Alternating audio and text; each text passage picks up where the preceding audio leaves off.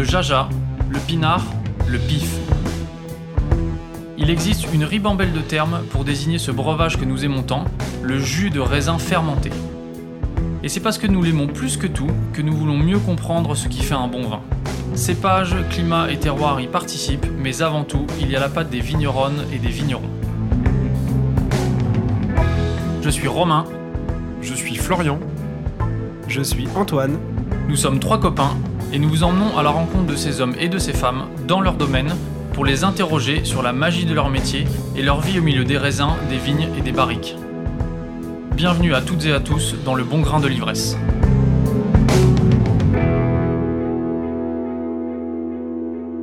Bonjour à toutes et à tous. Après le Jura et le Mâconnais, nous retournons en Alsace. Et c'est dans la canicule du mois de juillet que nous rencontrons Mathieu Deiss.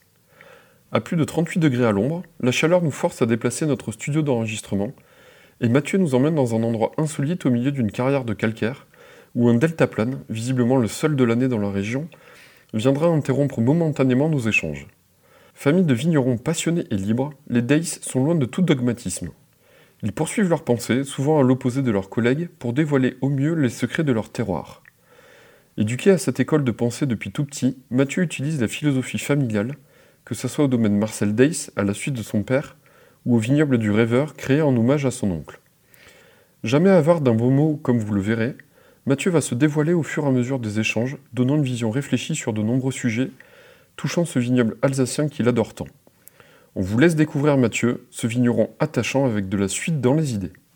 Alors pourquoi je me suis lancé dans le vignoble du rêveur? C'est pour une raison très simple qui est, euh, vraiment une, une raison familiale.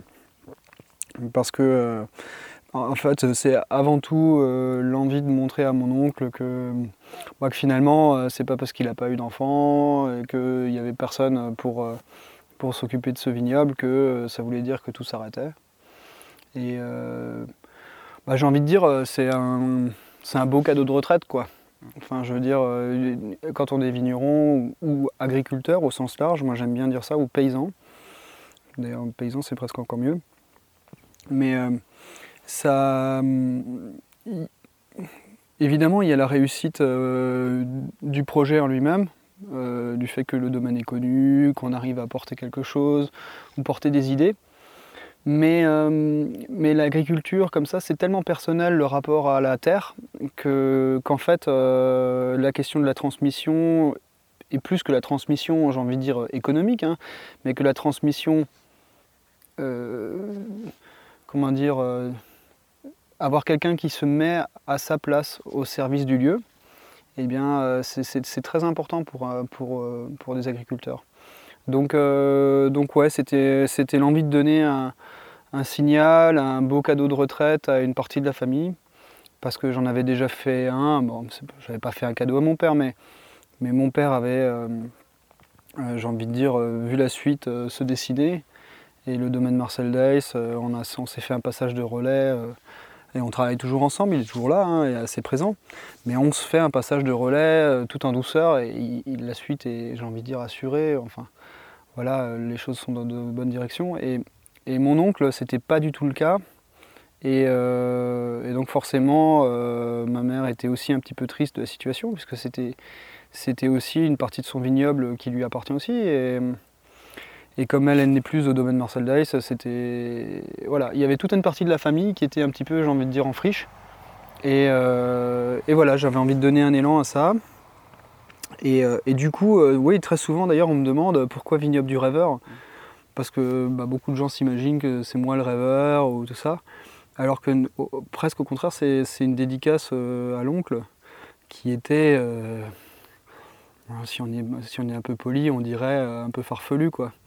Mais qui était quelqu'un qui assumait complètement, on va dire, sa différence, euh, qui était un des premiers à être en bio, euh, un des rares vignerons indépendants euh, du village qui mettait en bouteille sa production. Enfin, je me rappelle de Jean-Pierre Frick avec qui on discute, qui venait déjà goûter dans la cave il y a euh, 25 ou 30 ans avec mon oncle. Sauf que mon oncle était quelqu'un qui voilà, assumait ça très bien, mais n'était pas du tout un communicant, pas du tout quelqu'un du monde du commerce. Et donc, euh, autant il a très bien assumé ce côté production et le chemin qu'il voulait euh, prendre, autant il n'a pas du tout assuré le côté commercial. Et, en plus, bah, n'étant pas accompagné, c'est vrai que pour une personne, s'occuper bah, de 8 hectares à l'époque de, de vignes, plus faire toute la commercialisation et tout, c'est beaucoup. Et puis il n'y a pas de, il a pas de, quand il n'y a pas de, quand il a pas de suite aussi, y au bout d'un moment, on s'essouffle, je pense. Donc il euh, faut dire que la deuxième partie de sa carrière, euh, quand il a vu que rien ne se profilait et qu'il arrivait sur ses 45 ans, 50 euh, ans, bon, t'as pas une énergie de fou quand tu te lèves le matin, quoi. Mais il a eu du mal à vendre sa production au fil des années bah, Disons, l'Alsace en général, en fait, elle, elle, elle, elle, vit un peu sa révolution du monde du vin. on va dire que il y a toute une période des années 70 qui était l'heure de gloire où en fait il y avait besoin de rien faire et tout se vendait. Et puis, et puis on va dire que plus on avance, plus on est dans une. Mais ça je vous apprends rien, mais c'est un, un mode de consommation plus citadin, puis plus moderne aussi. On, donne peut-être plus d'intérêt ou de sens aux choses qu'on consomme. On fait plus attention à ce qu'on consomme. Et j'ai envie de dire presque qu'on les consomme moins, c'est moins alimentaire. Voilà, on s'attache au plaisir, on s'attache au partage, euh, à toutes les valeurs qui accompagnent le vin, mais euh, on n'achète pas une bouteille de vin pour poser sur la table euh, le, repas de midi. Quoi. Et l'Alsace, elle a fait une espèce de transition bah, au fur et à mesure, comme toutes les régions là-dedans. Et donc, euh, bah, les années 70, euh, il y avait euh, des, camping-cars belges qui s'arrêtaient et qui chargeaient 300, 300 bouteilles dans le coffre. et, puis, et puis là, c'est plus du tout ça. Et donc, les gens qui n'ont pas su prendre le virage, c'est assez compliqué. Quoi. Et mon oncle faisait partie des gens qui ne savaient pas forcément prendre ce virage-là. Surtout parce qu'il n'était pas capable de verbaliser les valeurs qu'il mettait dans les vins qu'il voulait faire. C'est-à-dire pour lui, euh, le, vin, c'était la nature, c'était... Euh, enfin, je prendre enfin, un exemple qui est un peu loufoque, mais je veux dire, il prenait autant de soin à s'occuper des arbres autour des parcelles qu'à la parcelle elle-même, euh, à drainer les sources, à faire un arrêt, un point d'eau pour les gens qui marchent le long, parce qu'il se dit, bah, c'est le long du chemin de Compostelle, donc si les gens peuvent s'arrêter, remplir une gourde, c'est bien. des choses comme ça, qui sont très humaines, mais il n'était pas du tout capable de le dire comme ça. Et donc ça a été un, long, un, grand incompris dans son village, euh, qui était plutôt classé du côté des marginaux. Euh, mais, euh, mais voilà, en même temps attachant, gentil, toujours prêt à rendre service. Donc, donc pas, non plus le, pas non plus le gars qui, qui est pestiféré, hein, pas du tout. Mais voilà, il y avait cette distance, il n'était pas à la cave coopérative du coin. C'était un, chemin un peu particulier. Et, donc euh, voir aboutir ça sur euh, rien, c'était un petit peu un peu lourd quoi dans le climat familial. Et donc euh, et donc moi je me suis dit bah tiens je vais en fait je me suis pas dit au départ on m'a appelé à l'aide. Donc ma mère est allée là-bas pour donner un petit coup de main pour s'occuper de ce vignoble. Le, le, vignoble était assez bien tenu, mais ma mère n'ayant jamais rien vinifié, c'était euh, c'était une montagne et donc elle m'a appelé à l'aide. Euh, qu'est-ce qu'on peut faire? Qu'est-ce qu'on peut vinifier? Euh, Voilà, il y a trop de raisins, on va livrer une partie de raisins, mais je voudrais quand même vinifier une partie pour mon frère, pour qu'il y ait du vin qui soit fait au domaine et tout. Donc on s'est retrouvé à faire des trucs un peu débiles, du style rentrer des pressoirs la nuit dans une cave qui n'a pas été nettoyée depuis 10 ans, en parallèle du domaine où tu travailles déjà. Bref, euh, des trucs un peu compliqués. Et donc on a fait, enfin je dis on parce qu'à l'époque j'avais un stagiaire et, qui est devenu un, très bon ami et euh, je lui avais dit écoute euh, ça m'ennuie, si tu veux la deuxième année tu, te mets à la cave là-bas et puis moi je passe, on regarde ensemble, on prend les décisions puis tu gères un peu. Et puis donc on a fait cette deuxième année comme ça, pour, toujours pour donner un coup de main, hein, sans rien attendre, sans, sans avoir monté de domaine, sans avoir mis de nom, sans quoi que ce soit, juste pour, euh, pour euh, faire vivre le truc. Et, et dès l'oncle, on a fait ça. Mais, mais bon, c'était très difficile parce que euh, tu mets beaucoup d'énergie, beaucoup de temps, beaucoup de passion là-dedans. Et, et, franchement, quand derrière c'est compliqué et que tu vois un camion citerne qui arrive, qui charge le vin et qui repart, parce que tout ne se vend pas en bouteille, Tu dis, bon, ça c'est pas un projet, c'est, tu, tu, tu arranges, tu dépannes, mais, mais tu fais rien, en fait, tu t'épuises, quoi. Et donc, euh, c'est aussi le début euh, de la relation avec ma, ma, ma compagne, euh, avec qui je viens d'avoir là des enfants. Mais c'était la toute première année où elle était un peu présente. Et puis, alors pour, le, pour la petite histoire, vous devez peut-être connaître, puisque c'est la fille de Henri Milan. Oui. Euh, qui a un domaine à Saint-Rémy-de-Provence. Provence, ouais. Et, euh, et qui partage, euh, enfin je pense qu'on partage exactement la même, euh, la même définition et la même passion du vin. Elle était là, Saumur, non? Elle était là, Saumur, non? Ouais, ils étaient là, ils étaient là, je crois qu'ils étaient à Renaissance. Ouais. Euh, je crois pas qu'ils étaient à Renaissance des appellations, mais je crois pas qu'il était à la Dive, mais bon, peu- peu importe quoi. Et donc on partage vraiment, euh, on partage vraiment euh, ces valeurs et, et on s'est dit, bah, on va remonter ça, on va, on va en faire vraiment quelque chose. Et puis, euh, j'avais envie de dire, le domaine Marcel Dice, euh, c'est un domaine qui, où on a toujours pris énormément de liberté dans la manière de travailler, dans la manière de faire. Euh, le vignoble est planté mélangé, complanté, euh, on travaille que par lieu, il n'y a pas de cépage sur les étiquettes. Enfin voilà, on, replante des vignes qui ressemblent plus à des vignes de Bourgogne qu'à des vignes alsaciennes parce qu'on plante à très haute densité en vignes basses. Bref, euh, euh, dans la pratique, le domaine Marcel Leuys, c'est énormément de liberté, mais peut-être une image euh, un petit peu plus institutionnelle comme ça, de grand domaine, euh, avec ben, l'ambition qui va avec, euh, les prix, euh, les attentes, euh, les amateurs. Tout une- ça. Il y a une renommée, c'est un domaine prestigieux d'Alsace tout de même. Oui, oui, il y a une renommée et- complètement et, et elle est assumée et je l'assume parfaitement. Par contre, ce qui- dans la réalité de la vie de tous les jours de ce domaine, il y a énormément de liberté. Je veux dire, il y a des domaines avec des grands noms et des belles étiquettes, qui font des très bons vins d'ailleurs aussi, mais qui sont beaucoup plus dans un, euh, comment dire, euh, on répète une certaine forme d'ancestralité euh, un peu moderne, tu vois, la viticulture florissante des années 70, euh, poussée à son, à son extrême esthétique. on va répéter ça. Et, et- et là, pour le coup, c'est des vinifs et des manières de faire vraiment, pour moi, un peu chiantes, quoi. Un peu, je veux dire, c'est sélectionné, c'est... Voilà, ça fait des vins qui sont des très bons vins, mais qui, pour moi, portent pas des personnalités très très fortes, quoi. Et, et donc le domaine Marcel Dice, on était nous de l'intérieur, on vit ça avec un tel décalage par rapport à, quelque part la plupart des choses qui nous entourent, qu'en fait moi par nature, je suis presque plus proche intellectuellement de, petits domaines euh, où les gens euh, prennent les libertés de faire vraiment le vin comme ils ont envie. euh, et dans ce sens-là, euh, je me reconnais presque plus dans certains domaines nature, quoi, euh, où euh, voilà, il n'y a pas de on va dire, on va pas se poser la question mille fois si pour tel marché dans tel pays, je sais pas quoi, on a envie de faire un vin comme ça qui a telle gueule et puis on va le faire quoi. Aujourd'hui, c'est un peu plus le cas sur le domaine Marcel Dice. Il y a un peu plus un, comment, un carcan qui, où vous vous posez des questions sur euh, la finalité du vin, où est-ce qu'il va être vendu, et ainsi de suite. pas du ou- tout, pas du tout. Euh, on, on fonctionne pas comme ça au domaine Marcel Dice. Euh, au contraire, comme dit, dans la- dans- à l'intérieur, on, a énormément de liberté sur la manière de fonctionner.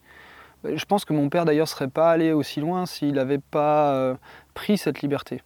D'ailleurs, c'est assez marrant parce qu'en fait, la démarche de mon père, elle- si on remet les choses un peu en perspective, euh, c'est avant tout une démarche de révolte. hein. Ça fait partie des quelques-uns qui se sont révoltés dans les années euh, euh, 80, 90. Euh, Au même titre qu'aujourd'hui, tu as certains monde, euh, certaines personnes dans la nature qui, peuvent porter presque un peu les mêmes valeurs, quoi, tu vois. Donc euh, moi, de l'intérieur, en fait, euh, je vivais assez peu de différence entre le domaine Marcel Dice et, euh, et le vignoble du rêveur. Mais on va dire que du côté des gens qui achètent les bouteilles, l'attente n'est pas du tout la même. Parce que, euh, parce que quand tu vends une bouteille de, Grand Cru à 70 euros, eh ben, euh, si c'est pas exactement, ou si c'est pas aussi grand qu'on l'imagine, euh, ou pas forcément grand, mais ou si c'est trop surprenant, ou que ça sort trop du cadre, euh, ça peut être incompris. Et, et pour moi, un projet, il est beau que s'il est compris. Je veux dire, si tu t'adresses qu'à des gens qui ne parlent pas ta langue, la discussion, elle n'est pas très intéressante. Quoi. Donc, euh, donc quelque part, je ne voulais pas polluer le message du domaine Marcel Dice avec les crues, la signature des lieux, ce pourquoi on se défend, avec les expérimentations de vinif que je voulais avoir par ailleurs. Donc c'est pour ça que finalement le vignoble du rêveur pour moi c'était un espace pour, pour tester tout ce qui est macération, pour euh, prendre un peu plus de risques euh, du côté des mises, euh, sans filtration, avec des choses un peu troubles. Voilà, parce que aujourd'hui, dans le monde qui nous entoure, tu peux pas mettre une bouteille à 200 euros sur une liste de restaurants et elle arrive et elle est trouble sur la table. Ça, ça va si tu es dans un resto, de, un bar à vin un peu nature, funky, et que les gens ils savent ce qu'ils achètent. Mais, mais il, faut pas, il faut, il faut comment dire, il y a bien assez de choses à défendre euh, pour, euh, pour pouvoir assumer une certaine forme de diversité. Moi, je ne pense pas qu'il faut que tout soit trouble, que tout soit euh, barjot, que tout soit orange. Au contraire, je pense qu'il y a des espaces pour faire des grands vins de lieu, que ça peut assumer une esthétique, au moins un visuel peut-être un peu plus polissé. Euh, et qu'à côté de ça, on peut aussi s'éclater avec des vins un peu plus de tous les jours, euh, qui ne sont pas filtrés, euh, qui sont un petit peu plus. Voilà, qui font un peu plus leur vie, comme on dit, et qui bougent un peu plus. Mais en fait, les deux, pour moi, les deux trucs se heurtent pas. Et ils se heurtent d'autant moins que. ouais, enfin, je veux dire, avec les vignes plantées mélangées, tout récolté ensemble pas de levure sectionnée en cave, euh, pas de filtration, enfin pas de, pas de bentonite, euh, pas de. On touche à rien, tu vois, au domaine Marcel En fait, la vinif, c'est presque la même, quoi. C'est que la finition à la mise en bouteille ou, euh, au domaine Marcel Dice, je me débrouille pour que ce soit clair et que ce soit pas taché. Et, que derrière, je vais prendre un tout petit peu moins de risques sur le soufre. Bah, aussi parce que, pour le coup, il faut que le gars qui achète une bouteille en Russie euh, après 5 ans, euh, ce soit top quoi. Finalement, le plus important, c'est de savoir comment tu veux faire euh, vibrer les gens, quelle énergie tu as envie de leur apporter, quel, message accompagne ton projet. Voilà. Parce que sinon, le reste, en fait, et puis même nous individuellement, euh, tu es toujours sur le chemin, j'ai envie de dire. Euh, tu commences par un bout, puis tu évolues, ton goût évolue, tu goûtes des trucs, puis après tu reviens sur certaines choses parce que tu te dis ah, bah, ça m'a éclaté un temps, mais là je m'emmerde, euh, tout est comme ça, j'ai envie de, de comprendre autre chose. Donc moi je vois pas. Fait, je pense que les doctrines en général, ça fait plus, ça fait plus comment dire, ça fait plus de malheureux que de, que d'heureux. Donc je suis pas trop pour les doctrines, les chapelles, les voilà. À, ce titre d'ailleurs, euh, j'ai un peu l'impression de faire un monologue, mais ça fait rien. Mais, mais comme j'ai plein de trucs à dire, ça tombe bien.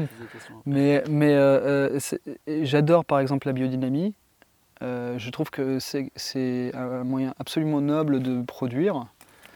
Tout comme je haïs le côté, le côté justement doctrinal des choses et qui peut parfois faire cercle fermé, un peu obtus alors que pour moi, ce n'est pas les valeurs qu'on porte. Euh, la biodynamie, c'est l'ouverture à l'autre, c'est le partage, c'est construire un futur commun. Voilà, donc, euh, donc euh, moi, tout ce qui se place dans cette optique-là me convient. Voilà, à partir du moment où on devient un petit peu con et qu'on est dans son coin et qu'on pense avoir raison, là, je commence à avoir du mal. Allez-y, je pardon.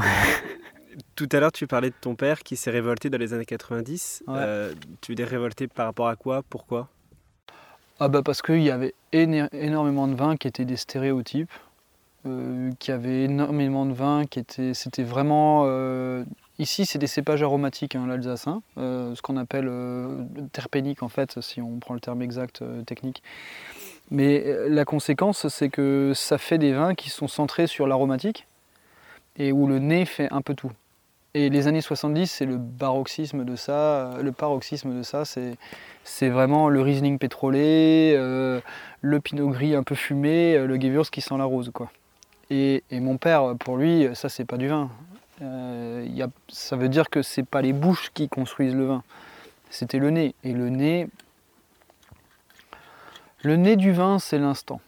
Le nez du vin, c'est le reflet de la technique. Tu veux que ce soit un peu plus aromatique? Les gens contrôlent la température, ils fermentent un peu à froid. Euh, tu veux euh, que ça sente la banane, tu mets la levure qui sent la banane. Tu veux que ça s'ouvre vite, bah, tu le laisses bien lever sa réduction avant de sulfiter un peu. Tu veux que ça tienne longtemps, que ce soit un peu protégé, tu maintiens la réduction, tu mets en bouteille. Euh, voilà, ça c'est de la technicité le nez. La bouche, la texture de la bouche, la structure des acidités, euh, comment se déroule au palais le vin, ça c'est le raisin. Ça c'est ce que tu peux pas construire par la technicité. Encore que maintenant, avec le côté vin orange, il y a des choses qui sont super intéressantes du côté des tanins, donc euh, il y a des choses à faire aussi de ce côté-là. Mais, le lieu, la, signature du lieu est dans les textures. Elle n'est pas dans le nez. Et donc euh, mon père, ça ne l'intéressait pas quoi. Tous ces vins, euh, vendre du Riesling cuvée prestige, tu vois, tu avais la, cuvée prestige, la tradition, la réserve, euh, réserve, euh, je sais plus quoi. Euh, enfin voilà, c'était, c'était obsolète quoi. Enfin c'était, à l'époque c'était pas obsolète, mais dans sa vision du vin d'un jeune qui a fait des études en Bourgogne, qui a rêvé sur des, crus bourguignons, qui voyait les gens du village, leur explique là dans le coteau, ça goûte pas pareil que là dans le coteau. Rentrer ici et faire du Riesling cuvée prestige, voilà, c'était, c'était, c'était, c'était le, il n'y avait rien à faire quoi. Il n'y avait rien à faire. Tu parlais tout à l'heure de ton oncle qui, qui, était peut-être pas le plus grand communicant pour euh, vendre euh, son travail. Comment ton père, quand il s'est révolté, a fait, euh, a pour, bah, pour parler de son travail et de la philosophie que tu nous décris depuis tout à l'heure? Et comment tu connais, tu continues? Alors que tu, ce que tu as dit tout à l'heure, tu assumes cette renommée euh, du domaine. Maintenant, comment tu continues à la porter et, à inclure les consommateurs dans ton projet, dans ta philosophie? Alors déjà, dans ta question, il y a quelque chose qui me plaît énormément, c'est que tu as dit vendre son travail. Et euh, j'aime beaucoup ça parce qu'en fait, euh, pour moi, vendre, c'est pas forcément un, mot très joli. Peut-être c'est une éducation un peu trop, comme on dit, judéo-chrétienne, je sais pas, mais mais bon, je suis pas trop à l'aise avec ça. Je suis beaucoup plus à l'aise avec euh, vendre mon travail, vendre mon idée, euh, c'est-à-dire pas la vendre au sens financier, mais la faire partager. Alors ça, mon oncle n'était pas, comme dit, pas trop capable de le verbaliser, juste de trouver les mots et puis d'arriver à, transmettre ça. Il se trouve que mon père euh, était un grand timide, mais que par la force des choses, parce que quand mon père a commencé, euh, quand mon père a commencé, l'entreprise est passée euh, deux, trois fois à côté de la faillite. Hein. Parce que euh, si tu divises les rendements par deux et puis tu bouges pas trop tes prix, tu fais deux fois moins de chiffre d'affaires. Donc donc c'était un, peu un pari que mon père a fait. Et c'était pas un pari réfléchi, c'était une pulsion, une envie de faire des grands vins. Et donc il l'a fait et après il s'est dit merde, faut que je paye les factures donc euh, chaque mec qui passait, euh, il fallait qu'il il arrive à lui faire comprendre qu'est-ce qu'il faisait et pourquoi il le faisait différemment pour que ça fonctionne. Et euh, bah je sais pas, il a peut-être ce talent. Ouais, c'est une, bonne chose. Il a eu de la chance, de la chance, pas que de la chance, aussi beaucoup de travail pour y arriver. Mais et puis et puis bah moi j'ai grandi là-dedans et j'avoue que c'est quelque chose que je trouve beau euh, de l'intérieur et de l'extérieur. Euh, quelque chose que moi j'ai complètement envie de défendre et que je vis euh, très, très, très très bien.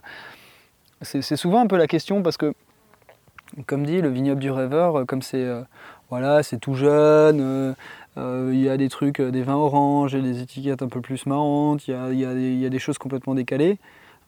ça fait un petit peu le côté il y a le grand domaine et puis à côté, euh, le jeune, il, s'est rebellé, il a fait son truc à côté et tout ça.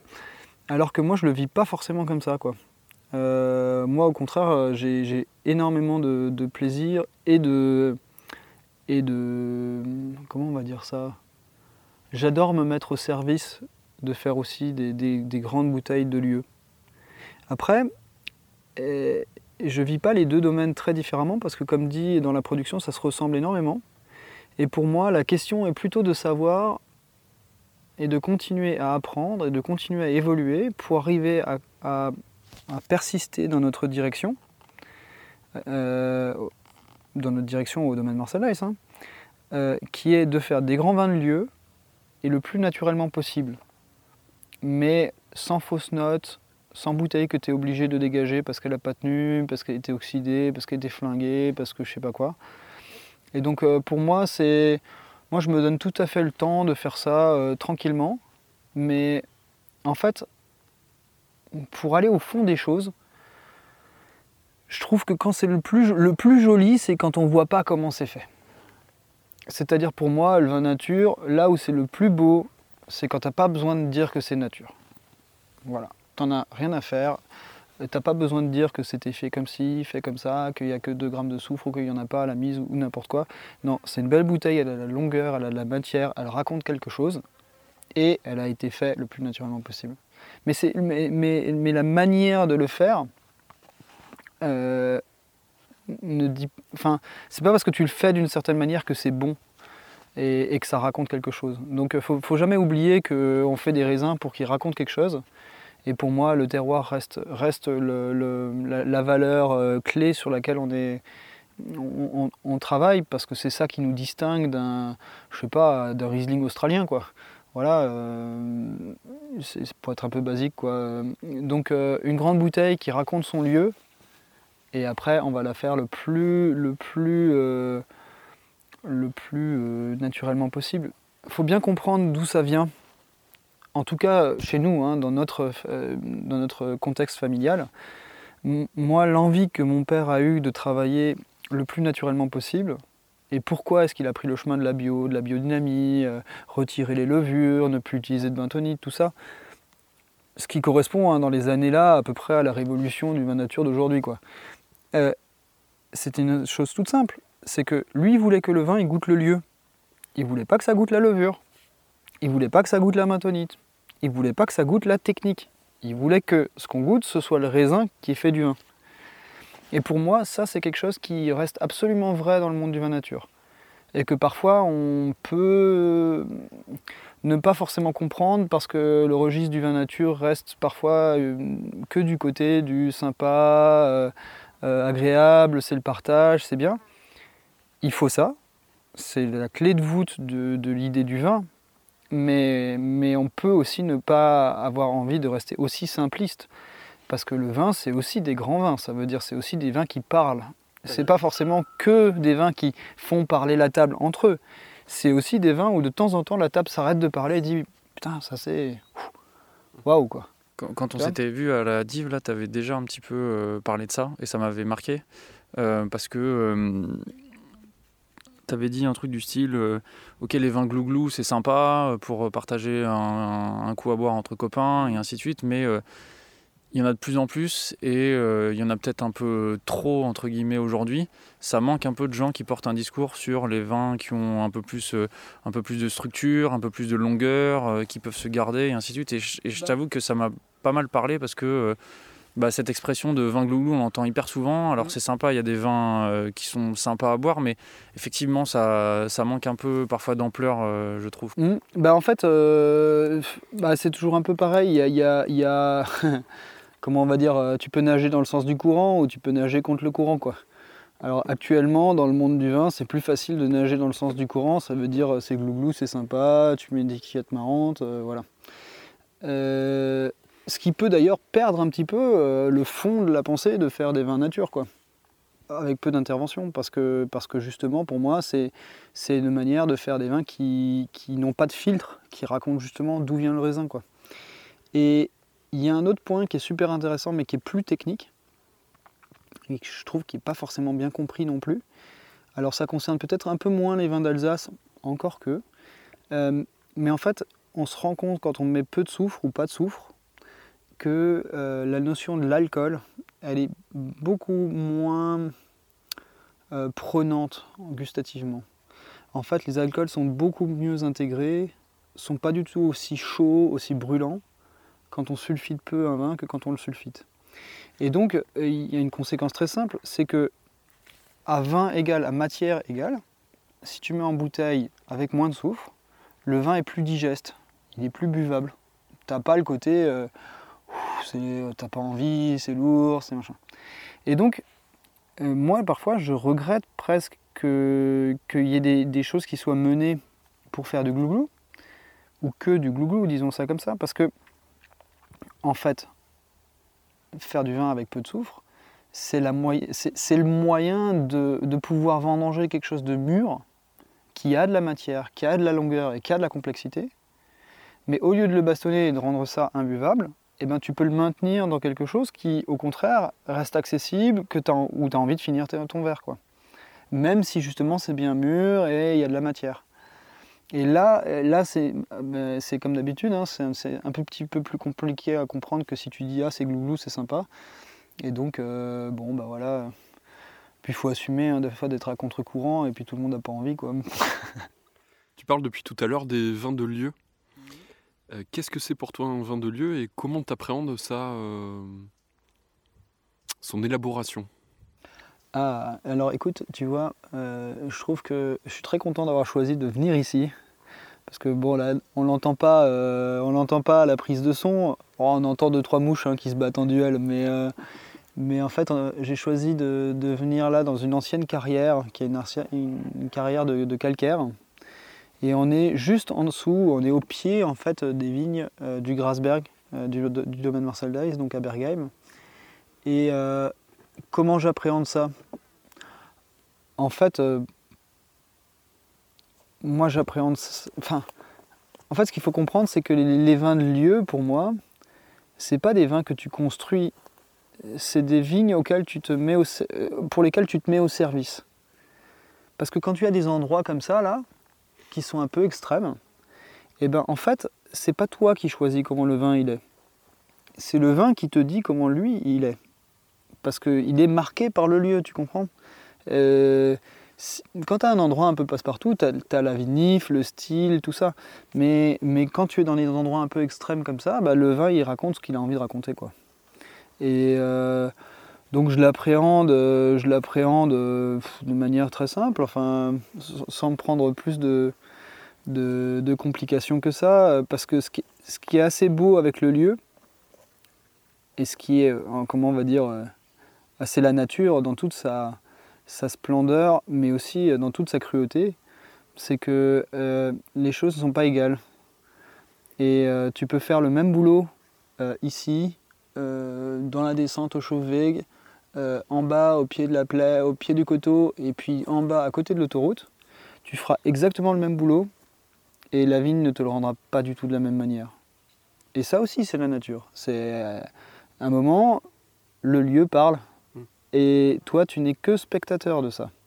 C'est comme ça qu'il faut le voir. Pour moi, le terroir, c'est ça. Tu, m'arrêtes si je me trompe, mais la notion de, de, vin de lieu, là, au vignoble du rêveur, tu la mets un peu moins en avant. Euh, est-ce que euh, est-ce que c'est parce que tu as des terroirs qui sont moins intéressants et que tu te permets plus d'expérimentation? Est-ce que c'est parce que euh, au contraire tu t'en as moins envie et que tu te permets plus de liberté dans les vinifs, dans la manière de conduire la vigne En fait, le, le vignoble du rêveur, tout à fait au départ, ça a commencé avec les macérations.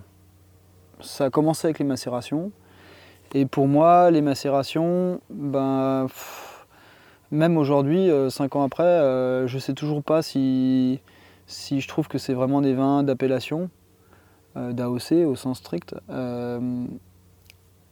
J'ai envie de dire pour l'instant, je les revendique en appellation parce que, parce que je me dis que s'il y a des gens qui sont capables de revendiquer dans une appellation des trucs qui sont vendangés à la machine à 11 degrés, chaptalisés de 2 degrés, et corrigé comme il faut pour que, pour que ce soit vendu derrière, il n'y a aucune raison qu'on se baillonne nous-mêmes euh, de l'autre côté parce qu'on fait un truc qui n'est pas dans le cadre. Quoi. Donc euh, là, c'est plus de la, on va dire, euh, un petit aspect politique ou revendicatif, mais, mais après, pour l'objet lui-même gustatif, je ne suis pas tout à fait sûr que c'est dans l'AOC qu'il a vraiment sa place. Et donc, il n'était pas question avec ces vins de macération de faire des vins de lieu. Et puis en fait, euh, on, a, élargi un petit peu la gamme et puis du coup, euh, j'ai pas forcément voulu revendiquer des crus.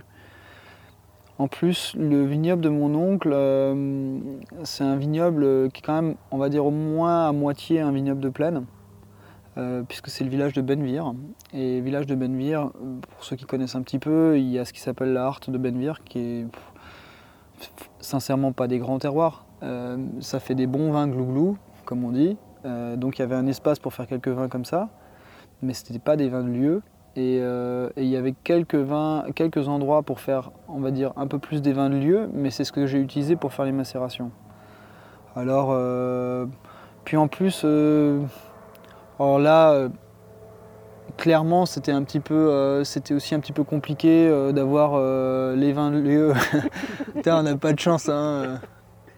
Mec, on se fout dans une carrière, on a le delta plane quoi. On a l'objet volant le moins rapide de, l'histoire. Il est un quart d'heure. Écoute, bouge pas, ça donne l'occasion de. Profite-en pour le gâteau de chocolat. Euh, T'en as Ouais, j'en ai un. On fait la pause comme ça. Il y a bien un truc sur lequel on n'est pas amateur, c'est la bouffe quoi. ouais. Les mecs, on va faire un interview dans la carrière du Grasberg, on se tape le delta plane quoi. Ah mais euh, ça doit au moins arriver un jour par an, quoi. il doit peut-être se poser la question dans l'autre sens. Qui sont ces gens chelous assis au bas de la carrière Delta plane dans l'année, il y a des mecs dans la carrière. Euh. Je vais profiter pour mettre en côté des gens aussi. Ah, j'avais deux trois fourmis aussi à un moment. Ouais. Bah, attends, regarde, hop, je tiens ça, tu, peux te lever du coup. ouais, c'est bon, ça, ça roule. Vous voulez un bout là? Ouais, merci. Bon, ça fait un peu route comme ça, mais je suis quand même content d'avoir trouvé un endroit en extérieur, un jour de canicule où on peut tenir. Euh, c'est trop bien. bon, hein, c'est bien. D'ailleurs, c'est assez marrant, tu vois, quand tu es comme ça, là, tu sens vraiment ce qu'on essaye de faire dans les vignes quand on fait des enherbements. Mais des semis, euh, aujourd'hui, tu vois, de, de légumineuses ou de, couverts fleuris ou tout, c'est qu'en fait, tu maintiens une petite forme d'humidité plus proche du sol que ton sol il est moins exposé au soleil et que du coup tu as une ambiance qui est beaucoup plus euh, euh, tamponnée par rapport au climat. Si, si, tu peux te sentir bien, il y a des fortes chances que les vignes peuvent se sentir bien aussi. Je reviens sur les, euh, vins de lieu, là il y a quelque chose qui me trotte dans l'esprit depuis tout à l'heure. C'est que tu en parles, j'ai l'impression, avec un respect très profond qui m'amène à penser que tu t'effaces quasiment ou t'effaces euh, le travail que tu fais euh, de ces vins de lieu par rapport à ce qu'ils donnent et ce qu'ils sont après dans la bouteille. C'est-à-dire que j'aurais tendance à penser que le raisin de ces vins de lieu devient du vin, même sans ton intervention en t'écoutant. Bah moi c'est un peu comme ça que je le vis. Hein. Honnêtement, euh, moi je le vis un peu comme ça, ouais. Oui parce que comme dit pour moi, la vinification, le côté le côté non-interventionnisme, ça ne veut pas dire, euh, veut pas dire euh, le lâcher prise et puis on verra si ça fait du vinaigre ou du vin. Il y a beaucoup de travail derrière. Mais ça veut dire que euh, tu, es dans le rôle de... Tu sais, c'est assez d'actualité pour moi, mais tu es dans le rôle d'un parent. tu éduques, tu contrôles, tu, tu aides. Mais tu fabriques pas la personnalité. C'est ça qu'il faut comprendre. Et les vins lieu, c'est ça en fait. Tu fabriques pas la personnalité. Tu peux que être là au service pour aider. Donc forcément, d'une certaine manière, c'est une mise en retrait. Et, ouais, et c'est, nous, ça a toujours été vécu comme ça dans la famille. Donc, euh, donc euh, ouais, je, parle de ça comme ça assez naturellement. Pour moi, c'est presque tellement logique en fait. C'est, comme, euh, c'est comme si tu vas chez, tu vas dans le Jura voir Pierre Auvernois voilà, il va jamais te, il va jamais te, te bassiner avec sa vinif et son machin. Il s'en fout. Ce qui l'intéressait, c'était de faire le vin qui vient de l'endroit. Il va pas utiliser le terme vin de lieu. Il va pas, euh, euh, tu vois, euh, va peut-être pas prendre un, lexique, on va dire grand domaine entre parenthèses, mais, mais c'est ce qu'il vit. Voilà. Et, et, et c'est ça qui m'intéresse moi. C'est pas autre chose. Euh, je voudrais revenir sur la plus sur des questions de transmission. Euh, tu nous expliquais tout à l'heure que euh, la transition au domaine Marcel Das avec ton père, elle se fait petit à petit, qu'il est toujours présent, même si c'est toi aujourd'hui, si je ne me trompe pas, qui est responsable, responsable du domaine. Donc il, y a toujours sa, sa patte, j'imagine, un petit peu sur le, le domaine avec toute l'histoire qu'il y a derrière. On va dire que on va dire que toutes les personnes qui ont un vécu agricole vont comprendre ce que je dis quand je dis une, regrette, une retraite agricole. D'accord. à l'inverse, si j'ai bien compris, euh, au vignoble du rêveur, la transition avec ton oncle, elle s'est faite de manière plus abrupte ou plus nette en tout cas? Elle s'est faite de manière plus nette parce que mon oncle était malade. Ouais. Et malheureusement, il est d'ailleurs décédé l'hiver dernier. Ouais. En février, là. Euh, mais euh, ouais, c'était comme ça. En fait, ça, c'est aussi ça a été aussi un peu le déclencheur parce que c'est marrant.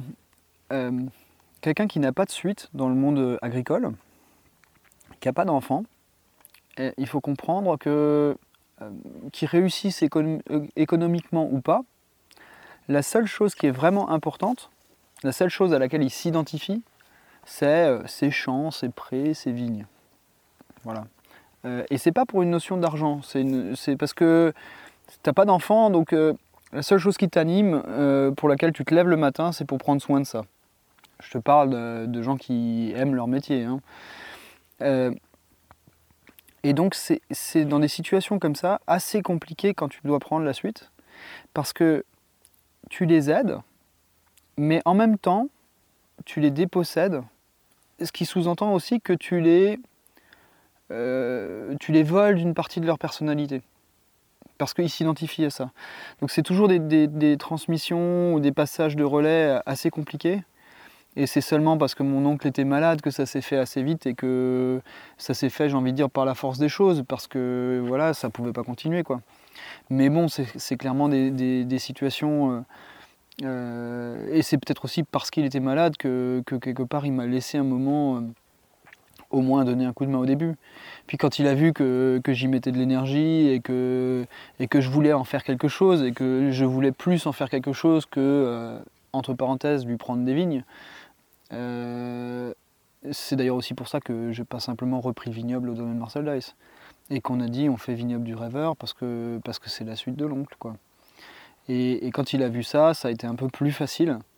Mais bon, voilà, je pense que tous les gens qui ont un petit vécu agricole peuvent, peuvent peut-être comprendre ça. Quand on l'a pas vécu, c'est très difficile. On, on, peut que se projeter, mais, mais quand on le vit de l'intérieur, c'est tous les, les, gens qui prennent la suite dans le monde agricole, on voit très bien de quoi je parle. Quand est-ce que tu as pris euh, les rênes du domaine exactement, le vignoble du rêveur? Euh, Il y a 4 ans, 5 ans maintenant. 5 ans, c'était quoi? C'était le premier millésime, on a fait des 2013.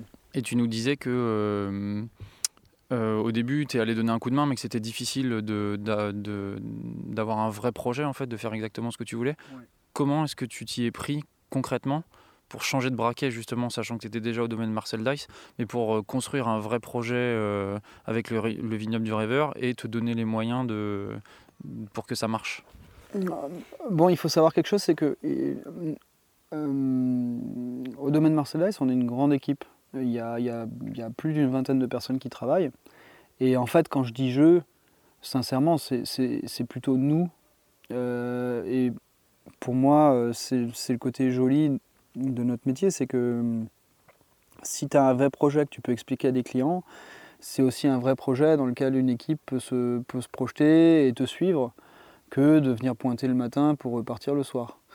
Euh, et donc, euh, et donc euh, bah, j'ai envie de dire, c'est aussi un peu avec leur aide. Hein. Pas forcément que leur aide en heure de travail, mais aussi juste l'aide du fait que tu es soulagé d'une partie du quotidien et que tu peux te libérer un peu d'esprit parce que tu sais qu'il y en a qu'il y a un gars qui va te, prendre le relais sur telle ou telle question et voilà. Après, après si je reste au, au sens strictement personnel, c'est un peu comme toutes les choses dans la vie. Hein si tu décides que tu veux le faire et que tu y mets l'énergie que tu as envie, ben, tu t'acharnes et puis à un moment, euh, ça marche ou ça marche pas. Quoi, mais en général, les choses se font rarement tout seul.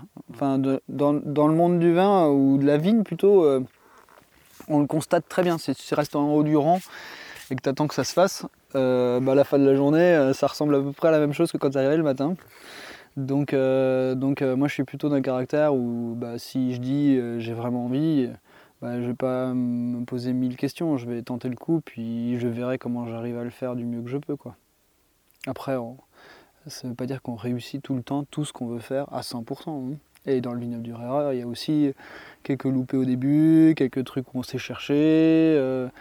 voilà, puis, puis toutes, les, toutes les, choix aussi à prendre. Hein, vin de lieu, pas vin de lieu, on en parlait avant. moi, je suis tellement attaché au vin de lieu qu'en fait, ne pas avoir de vin de lieu au vignoble du Rêveur, c'est vrai que ça me chiffonnait.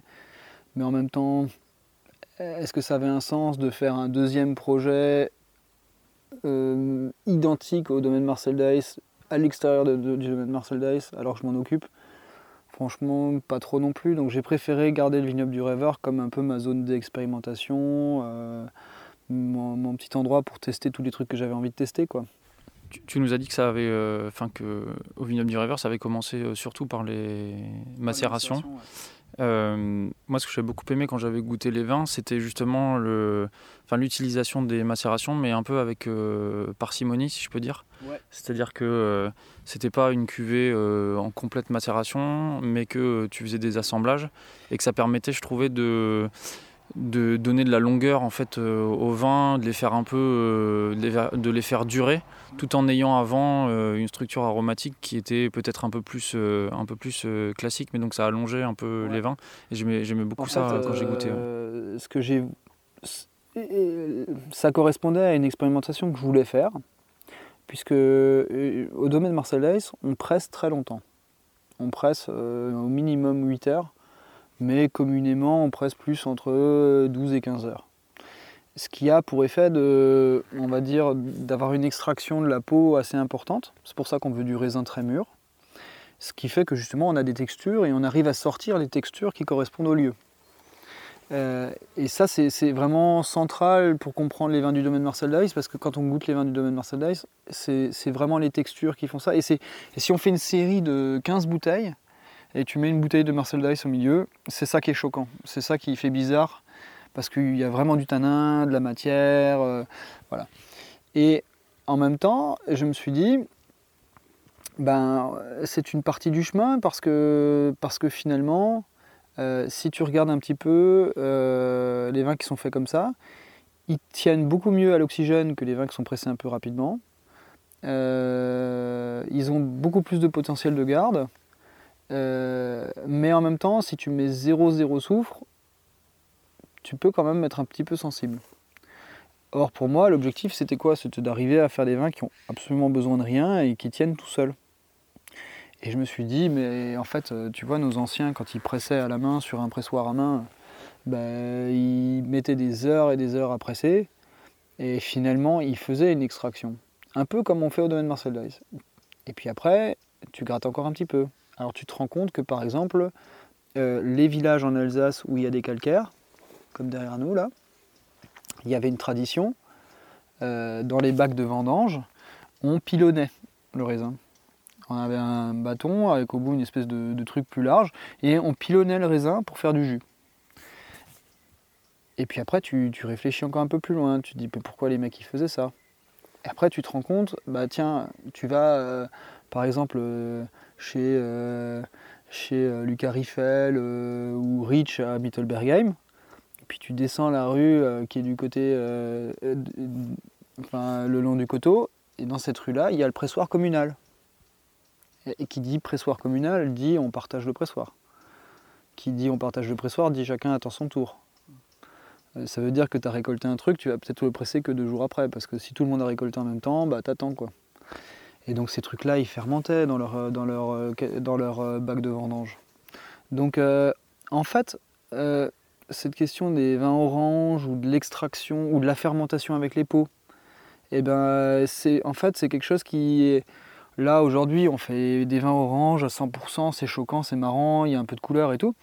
Mais, mais la question des vins de garde qui tenaient, que tu n'avais pas besoin de, de, de, de, mettre autant de soufre et qui pouvaient vieillir dans une cave, c'est aussi une partie de cette, de cette histoire. Et donc je me suis dit, bah, on pourrait tester euh, tous les vignobles de plaine de mon oncle, là, les endroits qui sont pas très qualitatifs, qui font des choses un petit peu simples, qui vont pas sortir ces textures. Bah, peut-être que là, pour le coup, on peut aller les chercher un petit peu comme faisaient les anciens. Et donc, euh, on a fait macérer 5%, 10%, et puis on a réassemblé tout de suite. On fait euh, presser 90% en pressurage direct, macérer 10% comme un vin orange pendant une dizaine de jours, puis assembler le tout ensemble et, essayer de faire des vins. Et c'est vrai que ça tire les bouches un peu plus loin, ça maintient les structures, ça les vieillit mieux comme des rouges, tu as plus de structure tannique, donc as pas, ça résiste mieux à l'air. Bref, c'était juste essayer de se servir de la logique pour euh, bah, compenser un peu la nature qui à cet endroit-là est un peu faible. quoi. Est-ce que là, toutes les, hum, les espèces de liberté dont tu nous parles, tu les partages avec euh, des copains vignerons Tu as cité euh, quelques noms. Et est-ce que c'est une discussion et des échanges qui, bah, qui vous font voir le futur de l'Alsace et le construire? C'est plus que ça en fait, parce que, euh, parce que pour être franc, euh, pour moi c'est extrêmement important que les jeunes, euh, alors je me place dedans, je ne sais pas si je dois encore bientôt, mais, mais non, je pense qu'il y a énormément de choses à faire en goûtant ensemble, en, faisant des choses ensemble. Et en fait, on avait un petit groupe, un petit quelques vignerons, une dizaine, 10-12, où on se croisait régulièrement dans des dégustes, dans une cave, dans une autre cave. Et puis euh, un jour, j'ai un journaliste assez connu euh, qui s'appelle Yann Dagata, qui, euh, qui écrit pour un magazine qui s'appelle Vinous, qui note les vins. Hein. c'est un peu un style de Parker. Alors en général, quand tu dis ça dans le monde de nature, tu fais hérisser les poils à tout le monde. Et, comme toujours dans la nature, eh ben, tu te rends compte qu'en fait, dans la réalité des choses, c'est un peu plus compliqué. Et que dans toutes les catégories, il y a des gens bien et puis il y a des cons. Et puis, euh, et puis que là, en l'occurrence, euh, il nous a fait un, truc plutôt sympa. Il me dit écoute Mathieu, euh, l'Alsace c'est un peu mou. Enfin, il ne m'a pas dit ça comme ça, mais c'est en partie ce qui transparaissait des, choses. ce serait, je, m'occupe à Vinitalie d'une dégustation avec, pour animer un petit peu et tout. Est-ce que ça t'intéresserait de venir avec des jeunes vignerons pour faire une déguste? Je dis bah écoute, pourquoi pas et tout. il me dit bah écoute, ta carte blanche, euh, tu invites qui tu veux, euh, vous envoyez les vins à Vinitalie, euh, moi je les fais déguster, il y a plein de journalistes, voilà, comme ça on fait vivre l'Alsace et tout. Moi je me suis dit, bah écoute, c'est super. j'ai pris tous mes amis là, j'ai pris des gens qui étaient en nature, des gens qui n'étaient pas du tout en nature, des gens très connus, des gens pas connus du tout, et tout. Je leur expliqué un peu le truc. Et puis j'ai tenté de récupérer les bouteilles. Puis en fait, euh, en préparant tout ça, on a fait une soirée ou deux, et la conclusion à laquelle on est arrivé, c'est qu'il ne faut pas envoyer des vins tout seul autour d'une table, quelque part dans une salle, euh, ça sert à rien. Et donc on a pris deux camionnettes, on a mis tout le monde dedans, les vins avec, et on est parti se faire un week-end à Vinitalie. Voilà. Et, euh, et, sur le chemin de Vinitalie, ou plutôt sur le chemin retour, c'était vachement sympa là-bas. et sur le chemin retour, on s'est dit, bah voilà, c'était vachement bien, euh, très agréable à 10-12 personnes, 15 personnes. Mais, euh, mais, pourquoi ne pas essayer de faire quelque chose pour faire vivre un peu, euh, on va dire, l'Alsace du futur, quoi. Et, et puis pour se former aussi, parce que on se rend compte que sur une quinzaine de personnes comme ça, bah, tu as un profil, un mec qui est super à l'aise dans le commerce. Puis tu as un mec qui, qui, est super précis à la cave. Puis tu as quelqu'un qui qui perçoit très bien son environnement. Euh, voilà. En fait, tu te rends compte que chacun a des qualités un peu différentes. Et dans nos formations agricoles, quand tu reprends un domaine viticole, en fait, en général, ta formation, elle te prépare à un ou deux aspects. C'est très rare que tu fasses la formation, que tu sois à la fois un technicien, un communicant, un commerçant. Euh, je veux dire, ça n'existe pas comme formation. Quoi.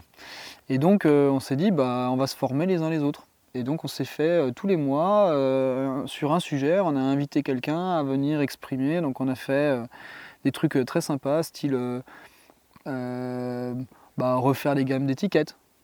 Voilà, un mec qui est venu faire un peu expliquer des cours de marketing, comment on doit placer les étiquettes, comment on doit construire ça, qu'est-ce qui peut être intéressant, qu'est-ce qu'on provoque avec tel type, tout ça. Après, on s'est fait des sorties euh, géologie euh, avec un géologue. Comment s'est constitué l'Alsace, les types de sol, pourquoi, comment. Euh, voilà. Après, on s'est fait des trucs aussi vachement marrants, du style communication non violente.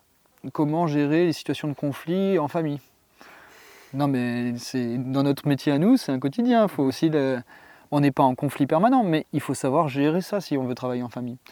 Donc, donc on s'est formé là-dessus. Et puis, euh, et puis de, fil en aiguille, euh, on a invité tous les amis, puis on a fini par constituer un groupe où aujourd'hui on est genre 75 ou 80 domaines, avec que des jeunes qui ont moins de 30 ans, 30-35 à peu près. et qui, euh, voilà, avec des gens qui sont très nature, des gens qui ne le sont pas du tout et tout. Mais euh, tout ça en contact les uns avec les autres, bah, ça donne énormément d'énergie et bah, tu vois euh, des trucs géniaux du style bah, des mecs qui venaient goûter un peu comme ça, qui étaient à la cave coopérative du coin et qui ont dit un matin Ah bah ouais, la vigne que je récupère de la tente là, je vais pas la ramener à la cave cop, je vais commencer à vinifier, à mettre en bouteille, je veux être vigneron, voilà. Euh, plein de trucs comme ça. Donc euh, tu te dis, bah, ça c'est génial. Tu as fait quelque chose pour l'Alsace. C'est réel, c'est, ça, bouge, euh, il y a du partage. Il n'y a pas besoin d'un étendard, tu vois, où on est tous pareils, mais on le partage et on fait avancer le truc. Et non, c'est vraiment bien. On a fait aussi, par exemple, là, en Alsace, il existe quelque chose que pas tout le monde connaît, et qui est particulier à l'Alsace. Euh, la plupart des restaurants étoilés alsaciens sont réunis dans une association qui s'appelle les Étoiles d'Alsace. Et les Étoiles d'Alsace ont mis en place un truc qui s'appelle la formule jeune.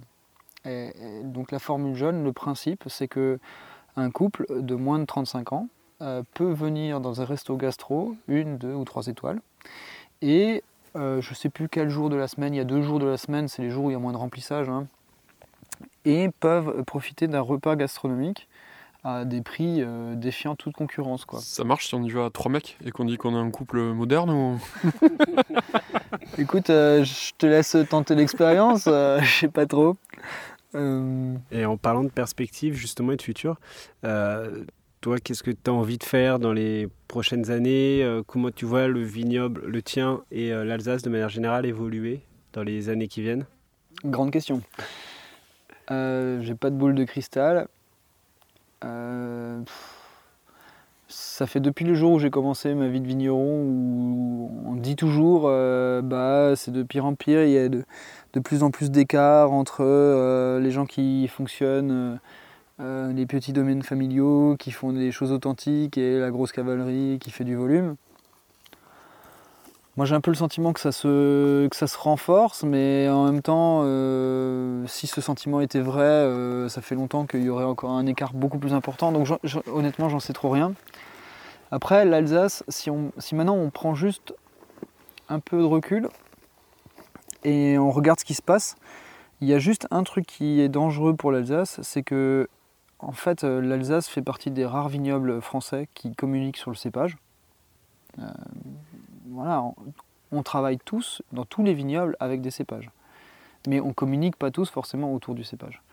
Euh, tout le monde sait que la Bourgogne c'est du chardonnay pour les blancs, du pinot noir pour les rouges. Au, moins c'est ce qu'on dit. Euh, mais euh, si tu parles de Bourgogne, tu parles pas de chardonnay. Enfin je veux dire, voilà. L'Alsace, elle, elle, fait partie des, des, seuls vignobles français qui partagent et communiquent autour de cépages. Et euh, la réforme de l'OCM 20 de l'Union européenne de 2008, je, la fais très courte parce que on va perdre du monde sinon. Mais euh, euh, pour faire très court, en 2008, l'Union européenne se rend compte qu'on importe de plus en plus de vins d'entrée de gamme, de vins de cépage de pays hors Union européenne, et qu'on exporte des vins haut de gamme à l'extérieur. Et elle se dit, ou plutôt que aussi à l'extérieur, on se fait prendre des marchés d'entrée de gamme par certains pays qui produisent des entrées de gamme accessibles, bien foutues. Et que la réglementation dans les pays européens empêche les gens de faire des vins d'entrée de gamme de cépage. Parce que par exemple, si on prend l'ancienne loi euh, française, à l'époque euh, vin de table, tu faisais un vin de table, tu pouvais pas mettre le cépage dessus, c'était pas autorisé. Euh, avant 2008, la liste des cépages que tu peux planter, c'est une liste régionale. En Alsace, tu peux planter du Riesling, du Pinot Gris. Euh, à Avignon, tu peux planter euh, de la Syrah, de la Mourvèdre, du Grenache. Euh, enfin, donc la liste est régionale. Et en 2008, l'Europe, elle casse ça et elle dit on va faire des entrées de gamme, on va être performant sur les entrées de gamme. Et on a déjà un outil qui s'appelle l'AOC et les appellations pour faire des hauts de gamme, pour faire des vins de lieu, pour faire des beaux vins il nous faut un endroit pour être compétitif dans le monde, euh, bah, j'ai envie de dire, de l'alimentaire. Quoi. Et donc à ce moment-là, euh, il y a une directive européenne qui est retraduite en 2008 en France dans la réglementation française, qui rend la, liste des cépages non plus régionale mais nationale. Donc depuis 2008, tu peux planter euh, à Bad Yules du Riesling, si tu le veux. À partir du moment que tu le revendiques pas en AOC Bad Yules, mais c'est du vin de France Riesling. Voilà. Ce qui sous-entend quoi? Ce qui sous-entend que bah, si tu ne vends que du Riesling, au sens strict du terme, ça veut dire que si le seul objet que tu représentes et que tu exprimes vers l'extérieur, c'est du Riesling, eh ben, tu peux le faire euh, à peu près n'importe où, à, peu près n'importe quel prix, euh, irrigué, euh, avec des rendements libres, enfin voilà. Et donc ni une ni deux, tous les gens qui crevaient la dalle du côté de Montpellier, bah, ils ont planté ce qui était le plus rémunérateur chez nous, le Gewürztraminer. Il faut quand même savoir qu'il y a 6000 hectares de Gewürztraminer qui ont été plantés du côté de Montpellier. Bah oui. Bah écoute, quand tu vends du grenache à 80 centimes du litre et que ici le litre se négocie en Gewürz à 3,50€, 4 euros. Il n'y a pas photo, on y va tout de suite. Les mecs, ils n'ont pas besoin qu'on leur fasse un cours d'économie pour comprendre. et donc, ils plantent du Gewürz. Et donc, euh, si vous descendez et que vous allez dans les supermarchés, vous voyez le rayon, il y a euh, les vendanges tardives, les Gewürztraminer, puis vous allez trouver Gewürztraminer, euh, récolte, euh, ou récolte d'automne, ou ce que tu veux, des trucs comme ça. Et ça, c'est fait dans le sud. Et c'est plus compétitif c'est irrigué, c'est machin, c'est tout ce que tu veux, c'est acidifié. Et donc, on va dire, pour maintenant revenir à notre sujet initial, ça veut dire quoi pour l'Alsace? Ça veut dire qu'il faut commencer à se poser la question qu'est-ce que c'est l'Alsace? Parce que le Riesling, le cépage, hein, c'est à peu près comme si tu dis j'aime les tomates cœur de bœuf. Sauf qu'en fait, comme c'était un peu la mode, maintenant si tu vas chez Leclerc et que tu achètes une cœur de bœuf, elle est faite en sous serre, en hydroponique avec irrigation le petit peu de potassium et d'azote qui va bien, c'est euh, un objet qui est un peu plus boursouflé qu'une tomate normale. Euh, mais quand tu la coupes, euh, à l'intérieur, c'est toujours aussi rigide, ça a toujours aussi peu de goût. bref, c'est pas, c'est pas, ça, ça, raconte rien quoi. Ça vient de nulle part. Ça vient de nulle part. Et donc, et donc finalement, bah, qu'est-ce qu'on veut donner comme futur pour l'Alsace? Ça veut aussi dire bah, qu'est-ce qu'on veut transmettre comme valeur avec le terme Alsace? Parce que ça, Alsace, ben, c'est chez nous, quoi.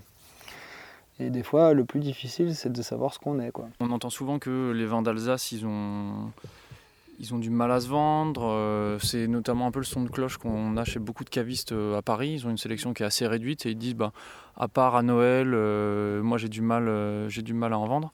Qu'est-ce que tu mets derrière ce, terme de révolution? Est-ce que c'est dans la bouteille? Est-ce que c'est dans la communication? Est-ce que c'est dans, dans, la manière de, de vendre le vin ou de le consommer? Bon, écoute, je sais, je sais pas si on peut, je sais pas si si je peux poser un diagnostic comme ça aussi, euh, aussi euh, comment on peut dire, factuel. Euh, parce qu'en fait, entre, on va dire, les placements prix de certains, les problématiques, parce que bon, la problématique n'est pas la même. Si tu es chez un caviste Nicolas, si tu es chez un autre caviste, enfin voilà, en fait, suivant tous les profils et tout ce qui existe, les réponses ne sont pas les mêmes. Mais ce que j'ai un peu l'impression, moi, c'est qu'il y a un changement de génération.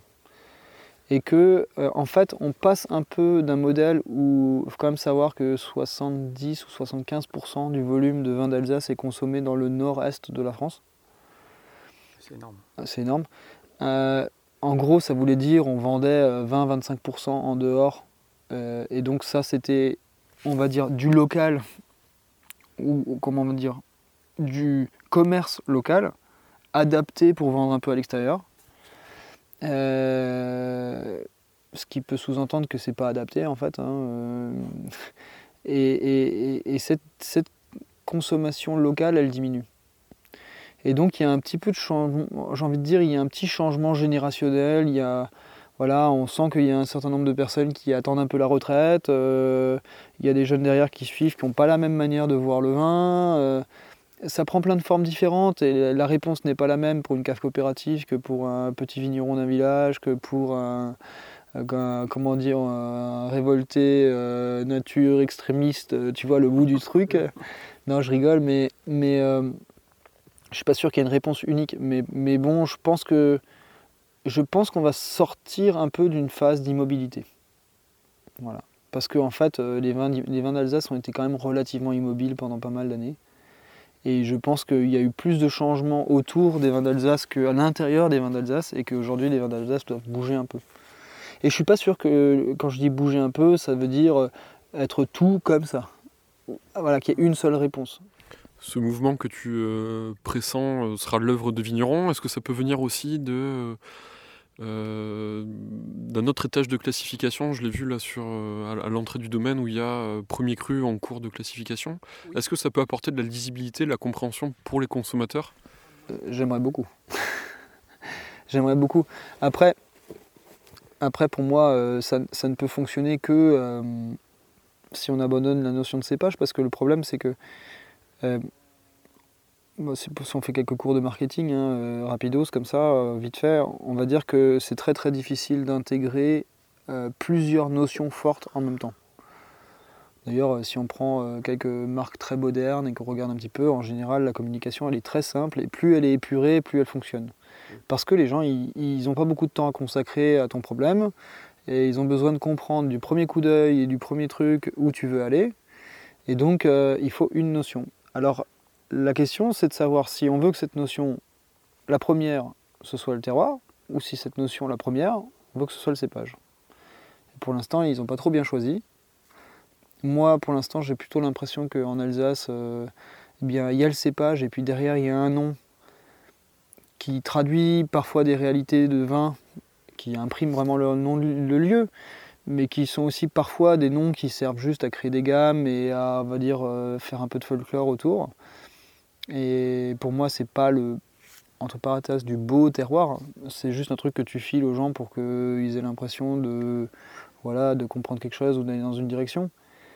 Mais les gens qui sont vraiment capables de, à travers tous les cépages, reconnaître les types de lieux, les signatures et apprendre les noms qui vont avec, c'est infinitésimal. Quoi. Donc, euh, donc pour moi, il euh, faut qu'à un moment, on, choisisse dans quelle réelle direction on veut aller. Et alors, la hiérarchisation, ça veut dire hiérarchiser entre bah, la région, le village, le cru du village et le grand cru du village. Là, ça prend un sens. Mais si c'est une notion secondaire, ça prend pas de sens. Mmh. Parce que ça changera rien.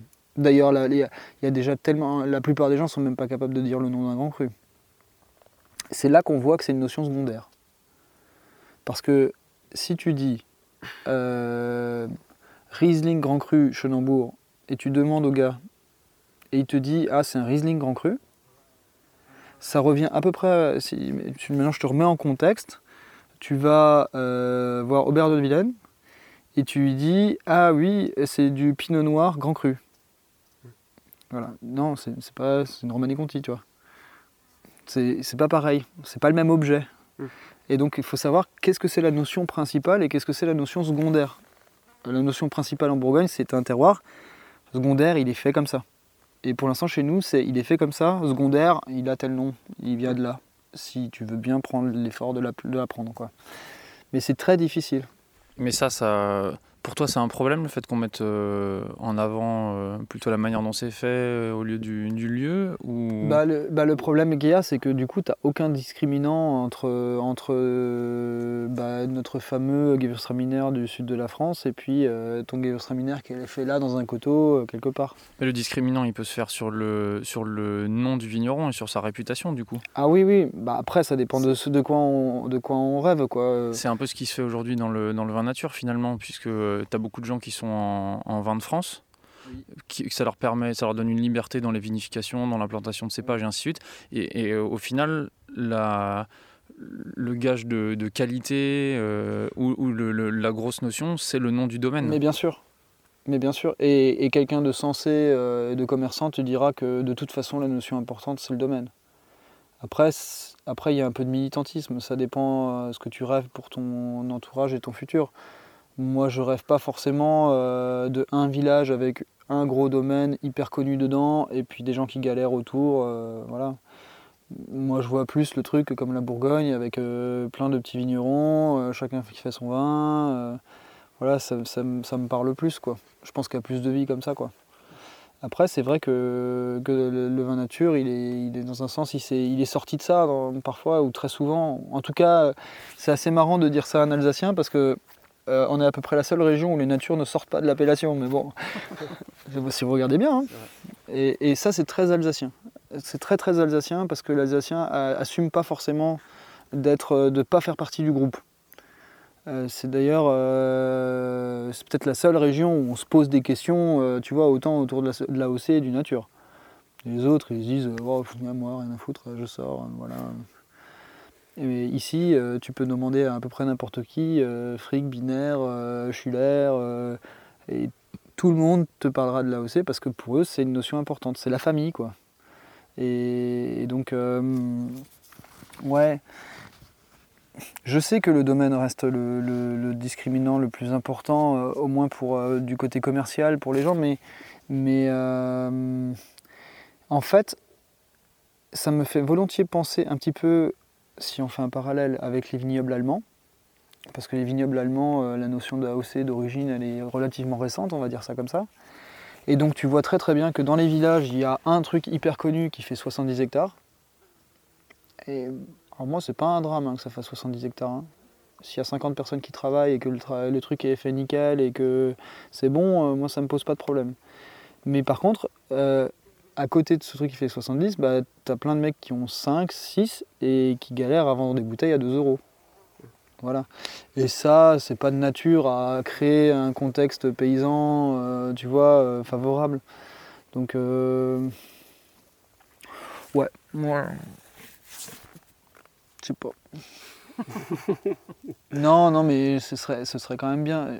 Non mais un- si je peux rebondir, c'est intéressant tout ce que tu racontes parce que euh, des questionnements qu'il y a euh, sur les appellations, sur la manière d'organiser les appellations aujourd'hui et finalement euh, la réponse, est, comme tu disais tout à l'heure, elle est, elle est, elle est pas très claire quoi pour euh, pour l'appellation, enfin pour la région en général. quoi. elle, elle est pas très, elle est pas très claire et c'est pas des, et c'est pas des, des trucs très faciles. C'est d'autant moins facile que que, euh, bah, disons, euh, un système d'appellation, c'est un système commun. Ça veut dire que tu partages un truc commun et que quelque part tu acceptes de partager euh, avec les personnes qui t'entourent, qui ne sont pas forcément tes clones, une valeur commune. Et des fois, bah, franchement, des valeurs communes, tu en as assez peu avec le mec avec qui tu partages le nom. Quoi. Ça sous-entend un certain recul, un peu de respect, un peu d'humilité. Et, et dans tous les sens, et dans tous les, comme j'ai expliqué, euh, que ça vienne euh, d'un côté ou de l'autre, il n'y a pas forcément euh, ça. Donc la question c'est est-ce que ça va finir comme le monde du fromage où bah, c'est la laiterie qui a décidé que camembert c'était plus camembert et que c'était fait autrement. Faut pas. Bah non, il faut pas. Moi, je, je, je lutte pour que. Il faut pas. Mais ce que je veux dire, c'est que c'est c'est assez facile pour que si tu fais rien, ça se fait comme ça, quoi. Ouais, ouais. Donc, euh, d'ailleurs, c'est pour ça que je disais, euh, on fait un peu de militantisme. Même les, même les vins oranges, c'est des AOC Alsace, comme ça. euh, comme ça, euh, comme ça, s'il faut les mettre tout le monde dehors, euh, il faut partir de plus loin que si. euh, Tu euh, parles de partage, de liberté, de famille. ça me donne d'ailleurs envie de. J'aurais dû prendre une bouteille de vin aussi. Quoi, tiens. J'avais pas pensé qu'on serait euh, à l'heure de l'apéro, quoi. Est-ce que ces valeurs-là de partage, de, de liberté et de famille sont celles que tu aimerais retranscrire dans tes vins, que ce soit du vignoble du rêveur ou de- du domaine Marcel Dace, lorsqu'ils sont dégustés? Est-ce que ça serait ça ton sentiment idéal, si je puis m'exprimer ainsi? Euh, je pense, ouais. Je pense. Je pense, mais alors, euh, je pense aussi qu'il faut pas euh, tomber dans le travers, que ce soit uniquement quelque chose de simple et basique. Parce que le partage, ça peut, ça peut aussi être euh, des trucs qui te remuent un petit peu de temps en temps. Et ouais, qui touchent, quoi. Et donc, pas forcément que des discours basiques, simples, efficaces. Non, aussi euh, des questionnements, des remises en question, des... Voilà. Non, moi j'aime bien ça, ouais. Ça- si, si on pouvait goûter mes vins et les voir comme ça, ça me, ça m'irait complètement. Complètement. Merci Mathieu pour ces échanges et merci à vous de nous avoir écoutés. La découverte de cette région se poursuivra dans le prochain épisode puisque nous pousserons de nouveau la porte d'un domaine alsacien. Charge à vous maintenant de deviner lequel. Si vous avez aimé cet épisode, n'oubliez pas de mettre 5 étoiles sur iTunes.